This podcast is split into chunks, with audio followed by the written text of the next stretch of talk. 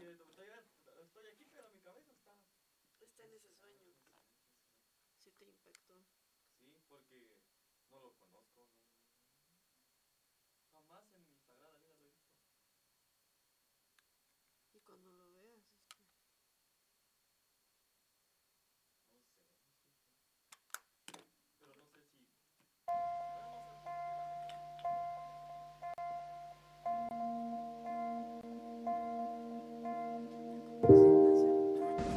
¿Sabías que la vista es uno de nuestros sentidos más importantes?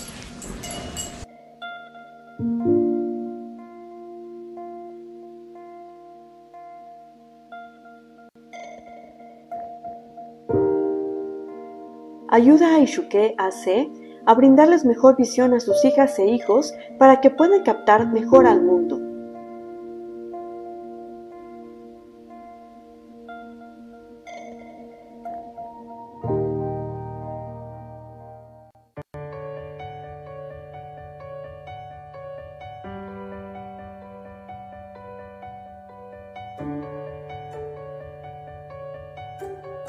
Gracias a la vista descubrimos el mundo. A través de Cambio por Cambio en las tiendas OXO, obsequia lentes a niñas y niños de la meseta Comiteca Tojolabal para mejorar su mundo, a mejor visión, mejor educación. ¿Conoce los beneficios del masaje? Mejora la autoestima. El contacto físico contribuye al equilibrio emocional y esto reduce la ansiedad y la agresividad. Tiene un efecto sedante y relajante. Calma la mente, disminuyendo estados de estrés y combate el insomnio. Contamos con dos direcciones, en Comitán, en la Sexta Avenida Oriente Sur 129, barrio de Microondas, entre Novena y Décima Calle. En Tuxtla Gutiérrez, calle Tical 320, en la Colonia Maya. Horario de 7 de la mañana a 7 de la noche. Con cita previa al 963-270-4251. Masajes Mari Guillén. Estamos recorriendo esta mañana las instalaciones del Centro de Formación UDS, donde quiero felicitar a mi amigo Víctor Albores por esa gran visión. Felicidades, hermano. Muchas gracias. Quiero agradecerle al, al alcalde, al, al, señor Fox por todo el apoyo que nos ha dado en, la, la, en facilitar lo que estamos haciendo por el deporte de Comitán y de Chiapas. Yo creo que es un hombre comprometido con la parte social y con la parte de, deportiva. Es obligación de todos los alcaldes estar fortaleciendo a la parte social y em, empresarial de, de, su municipio. Felicidades. Y el fútbol, uno de los deportes más grandes del mundo, que se vive con una gran pasión. Saludos, Saludos. señor. Juguemos limpio en la vida.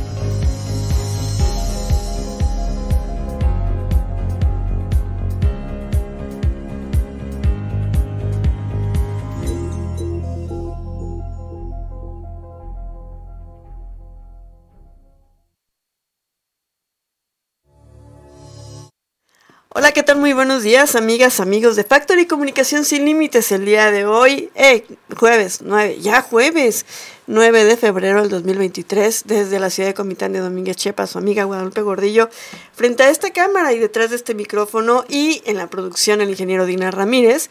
Estamos en nuestro pueblo, nuestro pueblo mágico, Comitán de Domínguez, a 16 grados Celsius. Mayormente soleado va a estar el día de hoy y vamos a tener una máxima eh, de 26 grados Celsius y una mínima de 14 grados Celsius. Vamos a ver. Ahora sí se ve que se esperan condiciones soleadas todo el día, pero con ráfagas de viento de hasta 17 kilómetros por hora. Ese es el vientecito helado del que hay que cuidarnos para este, nuestro, nuestro sistema inmune. Ya sabe que hay que cuidar a nuestros niños, a nuestras niñas para que estén muy bien. También a nuestros adultos hay que cuidarlos. Y bueno, le voy a dar las noticias el día de hoy, jueves eh, más obras de drenaje sanitario aquí en Comitán de Domínguez, Chiapas, barrios de la ciudad, serán beneficiados con la rehabilitación de la red de drenaje sanitario, una necesidad recurrente y por año requerida, la cual hoy será una realidad. Durante un recorrido de trabajo en los barrios de las Siete Esquinas, San Miguel segunda sección, Los Sabinos segunda sección y Tepeyac, el alcalde Mario Antonio Guillén Domínguez Destacó que estas obras de drenaje sin duda alguna resuelven el tema de salud para todos, en especial para las y los niños, así como los adultos mayores, acompañado de los colonos beneficiados, así como del cuerpo de regidores y directores del ayuntamiento, Mario Fox precisó que con estas obras se mejora la calidad de vida de quienes serán beneficiados con la rehabilitación de drenaje sanitario, cumpliendo con el compromiso que se hiciera de trabajar en equipo con las y los comitecos. El municipio comiteco señaló que en el barrio de las Siete Esquinas, además de la rehabilitación de drenaje sanitario, también se va a realizar la pavimentación de la calle con concreto hidráulico, en donde los vecinos se han sumado a los trabajos, pues serán vigilantes de la buena ejecución de los mismos. Por su parte, los habitantes de los barrios citados agradecieron a Mario Fox el cumplimiento del compromiso de la ejecución de sus obras, al tiempo de reconocerlo como un presidente cercano a la gente, quien los atiende de forma directa y con ello se obtienen mayores resultados. Felicidades a estas a estos barrios que van a obtener este gran este gran beneficio. Y bueno, hablando de beneficios, en Simol eh, pues se van a reparar techos. Eh, con el propósito de ayudar a las familias más vulnerables, el alcalde de Chimol, José Joel Altuzar Jiménez, visitó varios barrios de la cabecera municipal para conocer de cerca la situación en la que viven los chimolenses y con ello los partes del programa municipal para la rehabilitación de los techos de sus viviendas. Hoy por la tarde estuve visitando a las familias chimolenses quienes serán beneficiados con techumbre para sus hogares, programa municipal que abona la economía familiar, rehabilitando el techado de viviendas en mal estado, comentó el edil. Pues muy bien también por Chimol. Y bueno, aparatoso accidente Los Magueyes aquí en Comitán. La tarde de ayer se registró un aparatoso accidente en este barrio Los Magueyes en donde se vio involucrado un transporte escolar y un vehículo particular. Los hechos se registraron en las inmediaciones del barrio Los Cipreses y barrio Los Magueyes cuando el vehículo eh, particular aparentemente se pasó la preferencia y fue impactado por el transporte escolar con número económico 003. Del fuerte choque, el Illeta terminó completamente destrozado en la parte trasera y por fortuna en la urban ya no viajaba ningún estudiante, por lo que no se reportaron lesionados, solo daños materiales, valuados en miles de pesos. Y bueno, antes de darles las noticias a nivel estatal, vamos a una pausa. Esto es Factory News. Estamos recorriendo esta mañana las instalaciones del Centro de Formación UDS, donde quiero felicitar a mi amigo Víctor Albores por esa gran visión. Felicidades, hermano. Muchas gracias. Quiero agradecerle al, al alcalde, al, al, señor Fox por todo el apoyo que nos ha dado en, la, en, la, en facilitar lo que estamos haciendo por el deporte de Comitán y de Chiapas. Yo creo que es un hombre comprometido con la parte social y con la parte deportiva. Es obligación de todos los alcaldes estar fortaleciendo a la parte social y em, empresarial de, de su municipio. Felicidades. Del fútbol uno de los deportes más grandes del mundo que se vive con una gran pasión. Saludos, señor Juguemos limpio en la vida.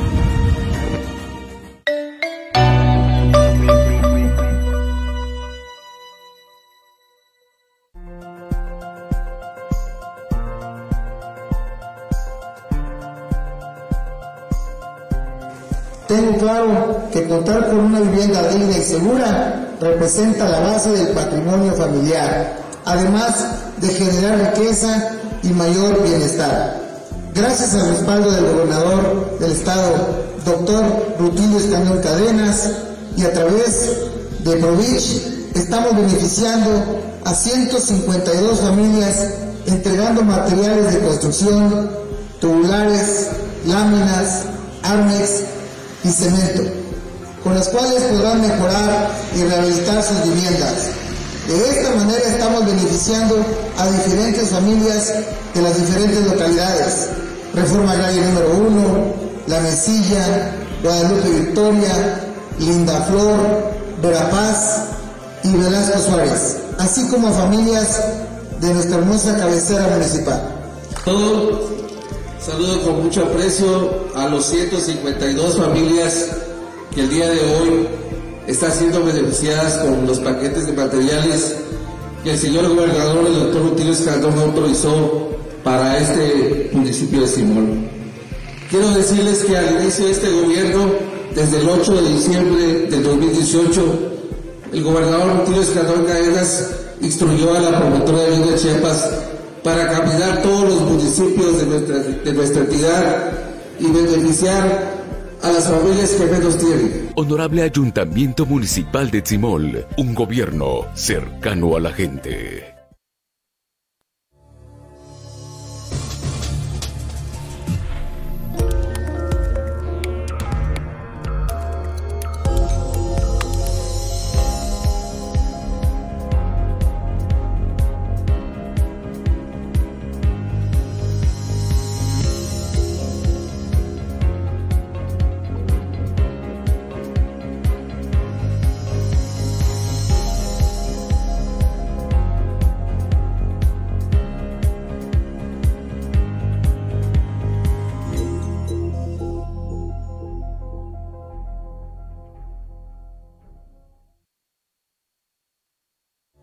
Y bueno, antes de empezar con las noticias a nivel estatal, quiero eh, saludar a Rosalba Martínez, quien está desde Canadá viéndonos. Saludos, Ros, espero que estés muy bien. Al igual que sabemos que eh, varios presidentes municipales también nos ven. Si no es ahorita, es durante el día. El presidente municipal de Tzimola, José Joel Altuzar Jiménez, un saludo también muy fraternal. Y bueno, a nivel estatal, fíjese que obligaron a la alcaldesa de Aldama a renunciar a su cargo.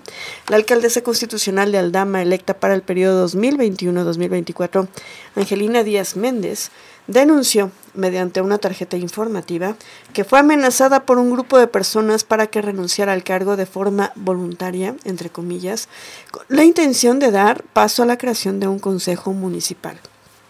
En este documento que hace un llamado a varias instituciones de gobierno, la presidenta señaló que en contra de su voluntad se aprobaron algunos acuerdos que afectaron a su persona y a la administración que encabeza. En uno de los párrafos de la tarjeta informativa se indica que algunos intereses personales provocaron desestabilización y se malinformó a la población para que ella, de forma injusta, dejara el cargo. Eh, bueno, vulneran los derechos de la mujer, remarcó que toda esta situación violenta lacera sus derechos como mujer y también en la parte de equidad de género en la vida política del municipio, que en las pasadas elecciones salió electa de forma democrática. Sobre el tema, eh, pues el colectivo 50 más 1, el capítulo Chiapas, describió que la funcionaria municipal bajo amenazas que afectaban su integridad física y sexual fue obligada a firmar su separación al cargo, acción que constituye una afrenta al Estado de Derecho. En un eh, pronunciamiento calificaron el tema como violencia política en razón de género, argumentando sobre el tema en la novena eh, fracción del artículo 49 de la Ley de Desarrollo Constitucional para la Igualdad de Género y Acceso a una vida libre de violencia para las mujeres. Por esta razón, los miembros del colectivo exigieron que se emitan medidas de protección para la alcaldesa, debido al riesgo que corre. Aparte, en la tarjeta informativa, Díaz Méndez pide a las instancias oficiales no reconocer al Consejo Municipal nombrado, debido a que ella tiene la intención de continuar representando al municipio. De forma textual, se pide la intervención del gobierno federal y también el estatal para resolver la problemática y se ponga un alto a las personas que encabezan las agresiones, amenazas y manipulaciones de la gente en el municipio de Aldama. Es una pena porque vemos que vamos avanzando como mujeres, participando en varios cargos eh, pues clave, que son sobre todo en la política para el desarrollo de nuestras comunidades y que la comunidad actúe de esta forma, que sabemos que es un grupo nada más, habrá que ver qué sucede más adelante. Estudiante de la UNICH, gana el tercer premio internacional al mérito médico estudiantil. Es un honor para mí dirigirme a usted y compartir que su destacada alumna de la carrera de medicina, Yesenia Gómez Velasco, ha puesto muy en alto el nombre de su prestigiada Universidad Intercultural de Chiapas al ser ganadora del tercer premio internacional al mérito médico estudiantil de entre más de 3.315 médicos en formación de 104 universidades de México y Latinoamérica. Sin duda, su dedicación, compromiso, pasión y visión por la medicina la perfilan para ser una gran líder médico de nuestro país. Citan en una notificación a la UNICH, en donde pues que explica que este premio internacional es organizado por la Alianza Médica, la fraternidad médica más importante de América Latina, con 20 años de trayectoria, que la conforman más de 70 mil médicos que están afiliados superando 4 mil, perdón, 4 millones de horas de actualización, entre otras actividades altruistas de investigación y modelos de atención médica.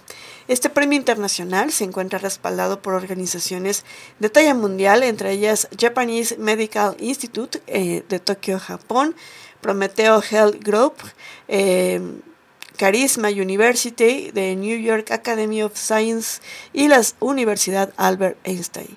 El principal objetivo del premio internacional es enaltecer los valores de la medicina, así como reconocer el papel que juega el médico en formación dentro de la sociedad para la construcción de un nuevo modelo. ¿Pero qué se lleva ella? Y bueno, el premio de este logro es un año de beca dentro de la plataforma profesional Masterclass beca del 100% para realizar el seminario Terapia Cognitiva basada en Mindfulness eh, impartido por profesores de Oxford, Mindfulness eh, Center, Universidad de Oxford y bueno, eh, la Universidad de Oxford y viaje todo pagado para recibir su premio en la Universidad de Harvard en Boston, Massachusetts y bueno, también esto incluye el hospedaje, el vuelo y alimentos, pues felicidades de verdad. Felicidades, esta es una muy buena noticia para Chiapas. Qué bueno que Yesenia Gómez Velasco obtuvo este tercer lugar, que es un buen premio en donde enaltece en donde nos pone eh, orgullosos a todos los chiapanecos que tengamos una joven que nos represente eh, pues a nivel internacional. Vamos a una pausa, esto es Factory News.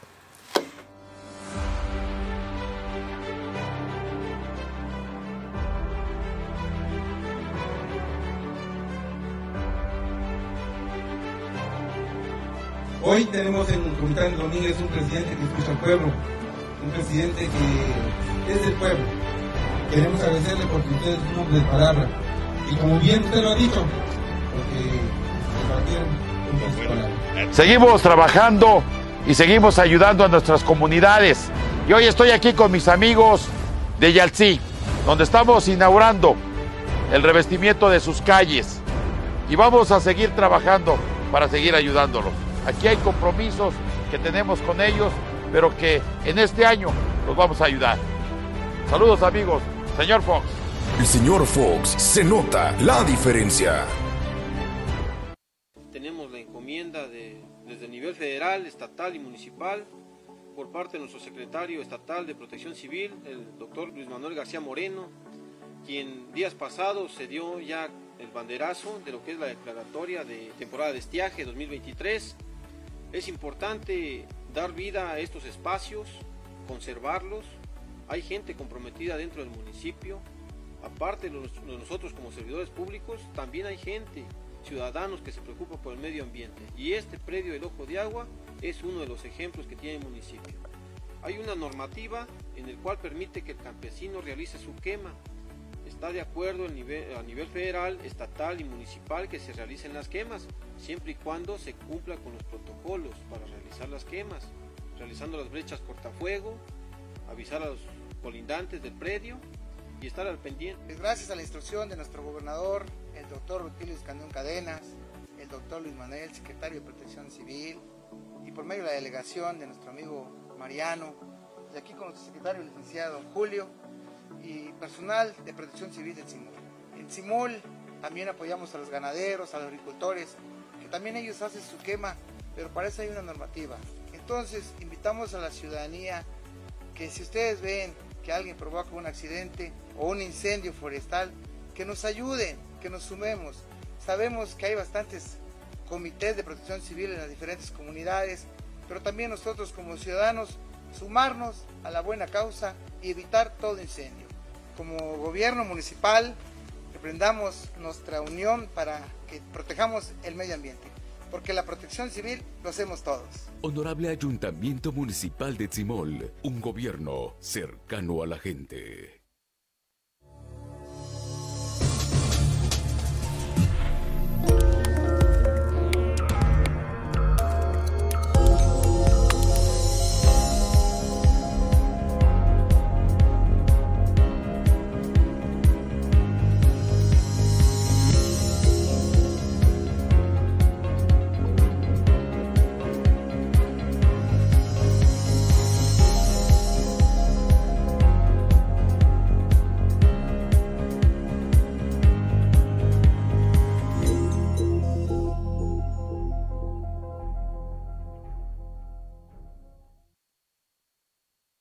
Y bueno, estaba viendo el recorrido que el día de mañana, a partir de las 10 de la mañana, como una tradición, ya va a ser eh, la entrada de velas y flores o la romería, como le llaman, de San Caralampio, uno de los santos eh, más representativos y simbólicos de Comitán.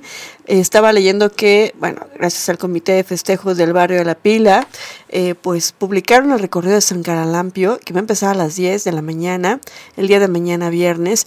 Iniciará en el Chumis, avanzando sobre la Quinta Norte Oriente, tomando la Sexta Avenida Oriente Norte, siguiendo por la calle Sur Oriente para llegar al Parque Central y luego bajar por la calle, eh, la primera calle Norte Oriente para llegar al Templo de San Caralampio. Pues ahí se pone muy divertido, de verdad, eh, pues esperamos eh, darles un buen... un buen live, una buena transmisión en vivo de lo que está, lo que va a ocurrir con esta con esta gran fiesta que eh, nos representa a todos los comitecos. Entonces, mañana les voy a platicar eh, qué consiste, qué hizo este santo en Comitán hace ya muchos años, en el que, bueno, el fervor, la creencia, eh, muchas promesas, en donde pues se hacen milagros, ¿no? Entonces, pues muchísima gente comiteca se vuelca en honor a este santo.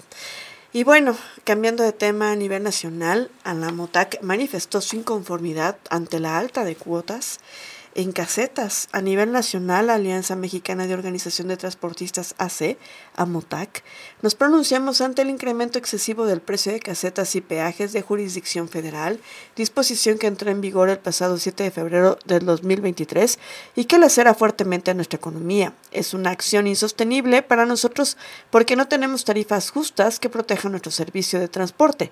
Es imposible pagar las casetas con los ingresos que actualmente tenemos. Prácticamente solo estamos trabajando para el gobierno y para los concesionarios de vías. Dice así el escrito que publicaron el día de ayer. Estas acciones afectan directamente a todos los usuarios que a diario utilizan las carreteras. Se está dañando el bolsillo de todos y acribillando sin compasión a la clase media y también a la pobre. Es injusto, antiético y antimoral, más porque la mayor parte de las vías concesionadas están muy dañadas y colapsadas en nivel de servicio y capacidad. Los concesionarios solo fungen como ladrones de cuello blanco, solapados por algunos gobernantes. Se ha mencionado en los medios de comunicación que el incremento es del 7.8% en la mayoría de casetas. Lo cierto es que en algunos estados se ha incrementado hasta un 30%. Es muy notorio que en las casetas el pago de la utilización de la vía está desnivelado. No es posible, por ejemplo, que un vehículo doblemente articulado de los llamados full le cobren lo mismo que a un sencillo y eso parece ser que lo hacen para beneficiar a las grandes empresas, que son las que más utilizan esa configuración de camiones. Hoy hacemos del conocimiento a las autoridades competentes que estamos en desacuerdo con el aumento del precio del peaje y mediante este desplegado nos pronunciamos y decimos ya basta. Pues así la MOTAC a nivel nacional, pues ya, este, pues hizo un comunicado y pues ya se lo llevamos. Estados Unidos financiará cuatro parques eólicos para la Comisión Federal de Electricidad, dijo Andrés Manuel López Obrador en la mañanera del día de ayer. El plan parte de un acuerdo entre ambas naciones para enfrentar el problema del cambio climático, dijo el presidente Andrés Manuel López Obrador. Y bueno, el 19 de marzo llegará legisladores estadounidenses junto con Ken Salazar, el embajador de Estados Unidos en México. El presidente Andrés Manuel López Obrador anunció que cuatro de los diez parques industriales del corredor transísmico se convertirán en eólicos de la Comisión Federal de Electricidad y su construcción será financiada por el gobierno de Estados Unidos. En la conferencia mañanera del Palacio Nacional que el 19 de marzo recibirá a los legisladores de Estados Unidos para visitar la zona donde estarán los parques y para el 21 de marzo estaría también en ese sitio John Kerry, enviado de la Casa Blanca para el cambio climático.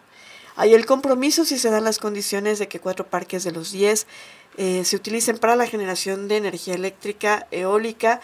Es un acuerdo con el gobierno de Estados Unidos para contribuir a enfrentar el problema del cambio climático. Van a estar con nosotros el 19 de marzo en el Istmo y en Veracruz. Legisladores estadounidenses, esa es la propuesta. Vienen con el embajador Ken Salazar y el día 21 de marzo. Yo tengo que estar, vamos, como siempre, a Guelatao. Por la tarde, después de ese acto, esa ceremonia, vamos de nuevo al Istmo, porque es probable que esté John Kerry para ver los parques eólicos, mencionó el presidente. Explicó también que el financiamiento se realizará a través de bancos de Estados Unidos a tasas muy bajas y el compromiso es que la construcción se lleve a cabo por empresas de ambos países. Entonces, los 10 parques del istmo van a ser licitados. Tienen mucha demanda, tienen mucho futuro porque se está rehabilitando las vías del ferrocarril desde Guatemala, en la frontera con México, hasta Istepec y de Salina Cruz a Coatzacoalcos y se están mejorando y ampliando los dos puertos, remarcó. Y bueno, López Obrador también recordó que desde el arranque de su administración se está fortaleciendo la inversión en el sureste del país con proyectos como el mejoramiento de las vidas de las vías férreas, la rehabilitación de las refinerías, construcción de eh, coquizadoras y por primera vez en mucho tiempo los estados del sureste que en décadas en vez de decrecer están en los primeros lugares porque lo que estamos procurando sin abandonar el norte, el Bajío o el centro, se está invirtiendo en el sur sureste este que estaba completamente marginado y se está equilibrando el desarrollo, agregó así el presidente de la República. Y bueno, ¿cómo va el caso de Genaro García Luna? Pues dicen que busca poner condiciones en caso de testificar. Él, los abogados del exfuncionario mexicano solicitaron al juez que haya ciertos temas que sean excluidos del interrogatorio que el gobierno de Estados Unidos le haría al acusado en caso de declarar. Y bueno, el exsecretario de Seguridad Pública, Genaro García Luna, se prepara para un posible escenario en el que declararía a su favor durante los procedimientos en su contra por el caso del tráfico de cocaína que el gobierno estadounidense le construyó. Esto luego de que por la mañana el abogado César de Castro dijera que la defensa y el acusado estaban valorando la posibilidad de que García Luna tomara la voz. Tenemos que decidir eso. Es una estrategia del equipo, pero es una decisión de él. Por la noche de este 8 de febrero, el abogado del exfuncionario Florian Miedel envió una solicitud de moción al juez Byron Kogan con la intención de excluir ciertos temas en el caso de que su cliente decida subir al estrado y eventualmente sea interrogado por los fiscales. Y bueno, momentos después la fiscalía asistente eh, Sarita eh, presentó su propia solicitud, eh, su propia moción en el sentido contrario, solicitando al juez Kogan que no haga efectiva la solicitud del abogado de García Luna. El juicio contra Genaro García Luna por tráfico de cocaína, en el que se señala por haber recibido sobornos millonarios de los cárteles de Sinaloa y de los Beltrán Leiva, estaba previsto para concluir a mediados de marzo, tras durar aproximadamente dos meses. Sin embargo, justo a la mitad de la tercera semana de audiencias para testimonios y presentación de pruebas, los fiscales adelantaron que el martes 14 de febrero podrían concluir con la presentación de colaboradores y de evidencia, lo que daría paso a que la defensa pueda presentar material o declaraciones. El lunes se prevé que los fiscales presenten a un testigo colaborador significativo, que probablemente sea el último al que llamen antes de descansar el caso criminal. Pues así las cosas, vamos a seguirle dando seguimiento a este caso de García Luna. Vamos a un pequeño corte. Esto es.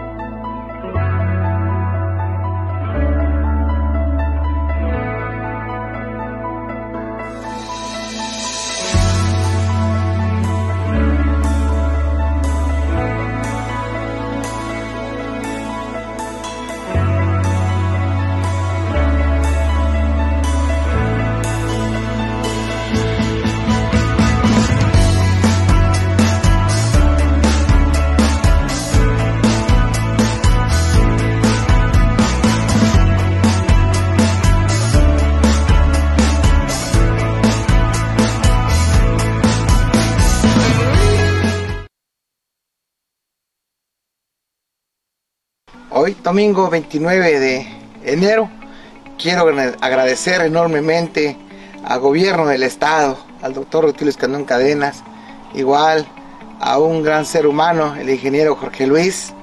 Gracias porque Simul está recibiendo este magno puente que comunica a varias comunidades, donde serán beneficiados miles de personas. Hoy fuimos a unas reuniones de asamblea y pasé a, supervisar la obra y me consta que es una gran obra.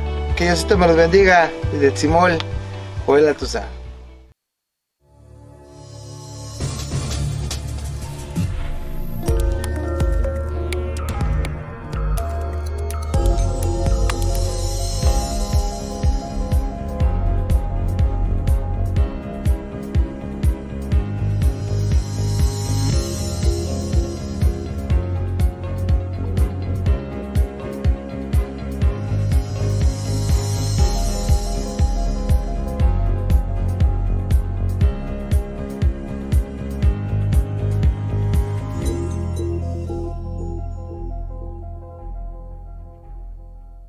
A nivel internacional, algo que es importante para los mexicanos, un total de 21 fiscales generales de otros tantos estados estadounidenses enviaron una carta al presidente Joe Biden y al secretario de Estado Anthony Blinken, en la que pidieron declarar a los cárteles mexicanos como organizaciones extranjeras terroristas, con el fin de liberar recursos para confrontar la mortal crisis de los opioides con la seriedad que merece.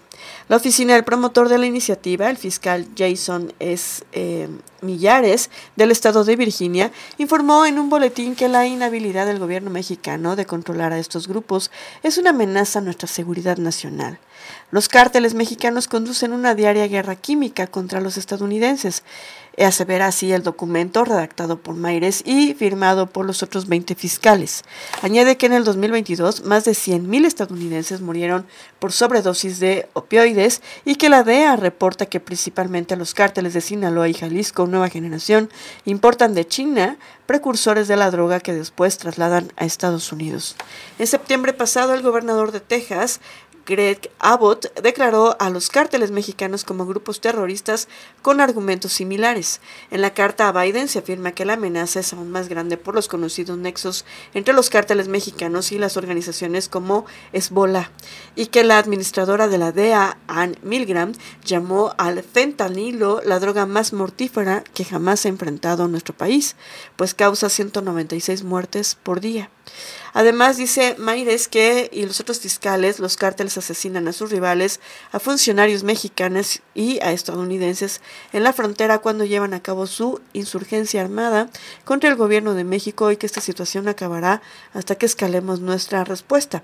Agregó también que designar como organizaciones terroristas extranjeras a los cárteles mexicanos dará a las fuerzas de seguridad estatales y federales mayores poderes para congelar los recursos. Eh, de estas organizaciones y va a permitir a fiscales imponer penas mayores a quienes colaboren con ellas. Dijo también además que las leyes que existen en el país para combatir a los cárteles son insuficientes pues se enfocan en rastrear y penalizar sus actividades económicas, cuando muchos cuentan con la tapadera de negocios aparentemente legítimos como el comercio del aguacate, gasoductos, minas de oro y hasta supermercados. Firmaron la carta los, los fiscales generales de los estados de Alabama, Alaska, Arkansas, Carolina del Norte, Florida, Georgia, Indiana, Iowa, Kentucky, Luisiana, Missouri, Montana, Nebraska, Nuevo Hampshire, eh, Oklahoma, Ohio, Tennessee, Texas, Utah, Virginia y Virginia Occidental. Pues así las cosas en Estados Unidos. Y bueno, aumentan a 15.000 los fallecidos por sismos en Turquía y Siria.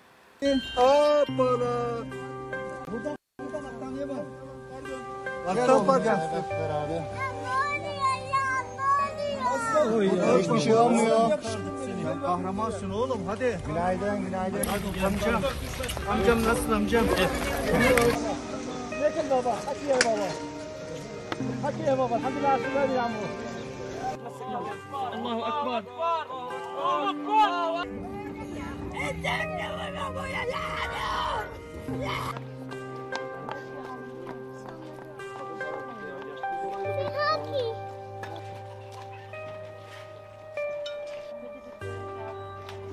veriyorlar. Kimse gelmiyor. Mahvolduk ya mahvolduk mahvolduk. Allah'ım yarabbim. İki ses veriyor. Kimse yok abi. Kimse yok. Nasıl bir deri burası ya? Nasıl bir şey burası ya? Yakınlarımız öldü. Bacımın kızı öldü 17 yaşında. Eltimin çocukları altta kaldı. Üç, üç çocuk bir eltim orada daha çıkarılmadı. Allah'ım bize yardım etsin, bize dua etsinler. Kurban olduğum herkesten bize dua edin. Bize dua edin. Gelip gelip gidiyor. Ne olacağımız belli değil daha.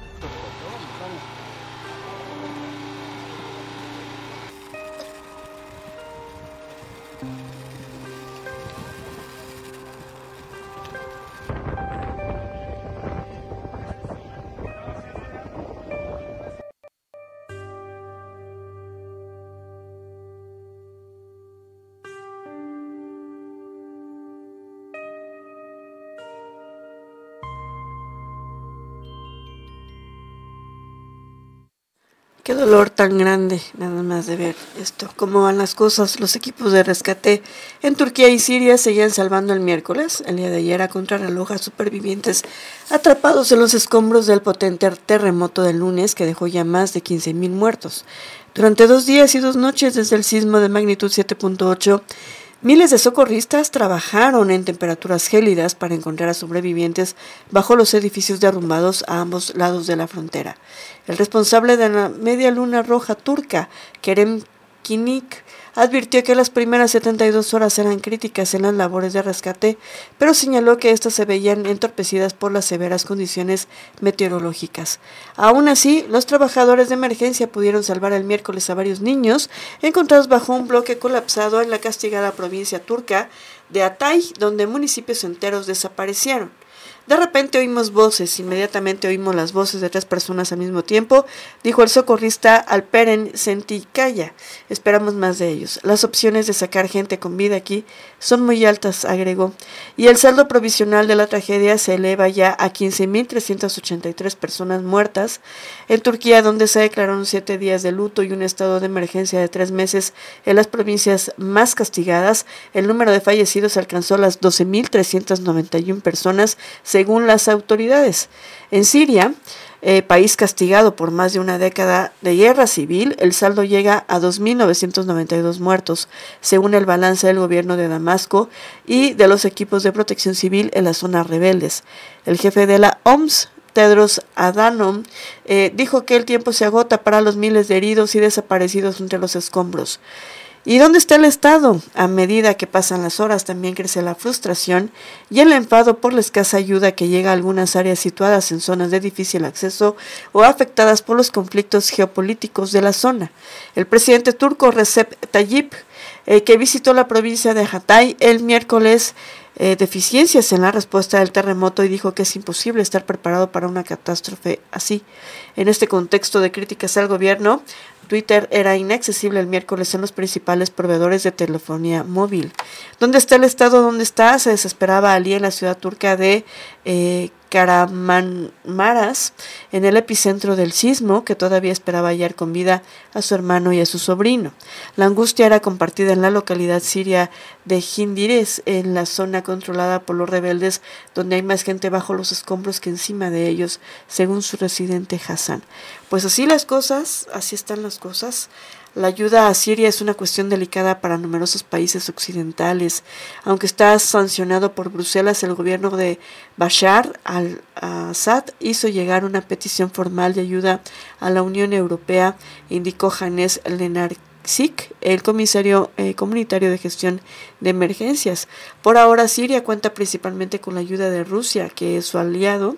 En Alepo, soldados rusos salvaron un hombre eh, de los escombros en la noche del martes al miércoles, indicó el Ministerio ruso de Defensa. Dejen de lado la política y permitan que realicemos nuestra tarea humanitaria, dijo a AFP un alto responsable de Naciones Unidas, urgiendo al gobierno de Siria a facilitar la entrega de ayuda humanitaria en las zonas bajo control rebelde. Qué difícil situación. Pues así están las cosas a nivel internacional. Ya le di toda la información el día de hoy, está usted totalmente informada, informado. Pues vaya que tenga un gran jueves y estaremos llevándole más información en un rato. Que tenga un gran día.